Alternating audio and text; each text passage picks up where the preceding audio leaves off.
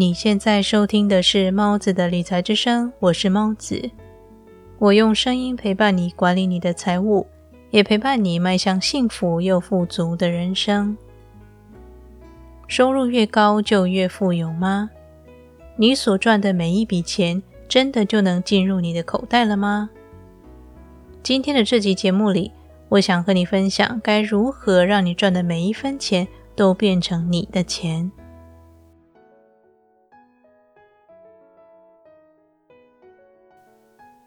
我在第九期节目最重要的三个财富观念——资产、负债、现金流里，我详细和你解释了什么是资产，什么是负债，并且透过学习财务知识管理自己的现金流。在《富爸爸穷爸爸》这本书里，谈到关于资产与负债的章节里，作者罗伯特清崎利用许多图表解释了穷人、中产阶级。以及富人的现金流情形。穷人与中产阶级的人们收入主要来自于薪水，也就是他们的雇主。但是在收到薪水之前，已经先被取走了很大一部分的税金。另外，雇主也会把原本应该付给员工的部分薪资提领到员工个人的退休账户中。也就是说，在还没拿到钱之前，就已经被扣除了一大半的收入，而后他们会再拿这份收入支付给银行，试图清偿负债。截至目前为止，穷人与中产阶级替雇主工作取得工资，替政府工作缴交税金，替银行工作偿还负债，最后的钱所剩无几。仅能维持生活，很少有余力投资。为了改变这个窘况，开始学习理财的你，一定要认清资产与负债的区别。在每一次消费前，都要认清你买下的到底是资产，亦或是负债。在这里，帮你简单复习一下这两个概念。所谓的资产，就是能把钱放进你口袋的东西。负债就是能把钱从你口袋取走的东西。因此，你每买一件新衣服、一只新手表或一双新鞋时，都要很清楚的意识到，你购入的是负债而非资产。如果你不彻底改变消费习惯，即使加薪了，生活也不会因此变得更轻松。反而会因为你没有正确的财务观念，使你赚越多花越多，永远也无法跳脱债务人生。这个意思是你永远在为其他人工作，让其他人变得富有，而你却在每个月收到账单时，不明白为何明明你的收入增加了，债务却没有因此而减少。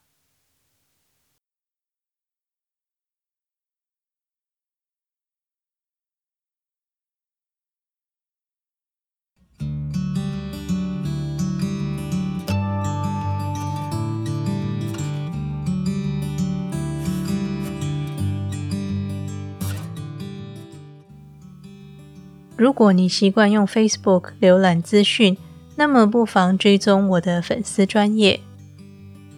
在我的粉丝专业里，除了同步分享和 Instagram 一样的理财小知识、自我成长的内容以外，我还会定期把早期的节目内容给重置，变成高音质版本，上传到粉丝专业里。所以，如果你想获取每日知识型小短文，以及高音质版本的节目，就点选节目说明栏里的连结，按赞我的粉丝专业吧。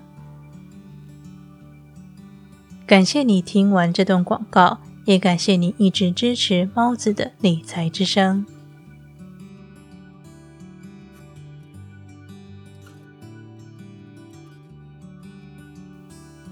许多有钱人的生活都是非常简单节约的。他们对于金钱的流向非常清楚，绝不像一般人对于自己的现金流总是无法完全掌握。股神巴菲特、IKEA 创办人坎普拉以及苹果联合创办人贾伯斯。他们虽然家财万贯，但是生活却非常简朴。记得有一回，我先生太阳看一个影片，影片中播放着在非洲某个小村庄的居民们，每天为了取水，必须带着孩子长途跋涉四小时，而且水质还很恶劣。某人得知此事，特意拜访村庄，并且为他们开挖了一个井。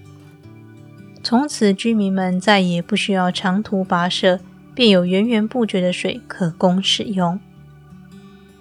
当地居民受访问时，不断表达感谢之意，并且说道：“我们终于可以用干净的水洗衣服了。”我先生看完影片后，感慨地说道：“只是有水便使他们感到开心，然而我们拥有了一切。”却仍然时常感到不满足。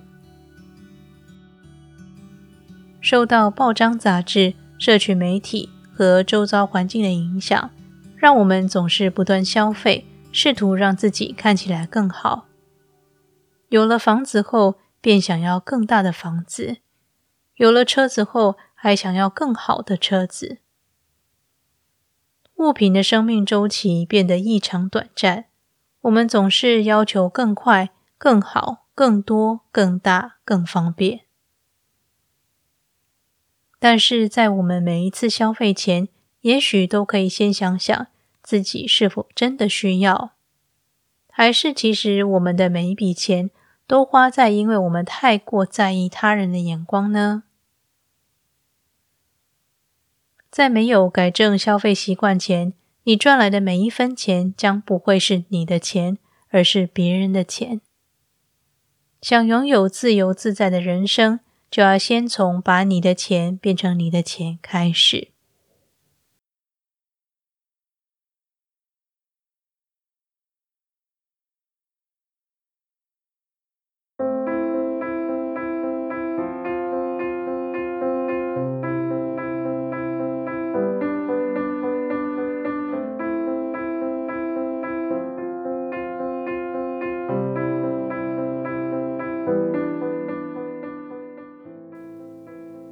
今天的理财练习题有两个：一，请仔细把资产与负债这两个观念牢记在心，在每一次消费时都问自己：我正在买入资产还是买入负债？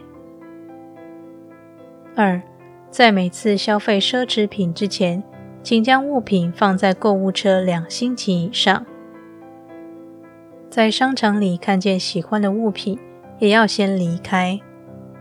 如果过了两个星期，仍然对那件物品念念不忘，那么在经济情况许可之下，便果断的买下它吧。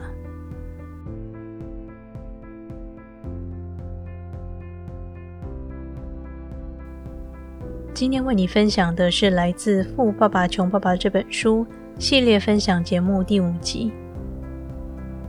我在本期节目里。和你分享了如何摆脱债务人生，以及如何找回对于金钱的掌控。希望你听完这期节目后，也能对自己的消费观念产生一点不一样的想法，并且把你赚来的每一分钱都实实在在的变成你的钱。理财和追求财富的人生其实是一条漫漫长路，但是请别担心。我依然会在这里用声音陪伴你，达成你的财务目标。那么，这里是猫子的理财之声，我是猫子，我们下期节目再见。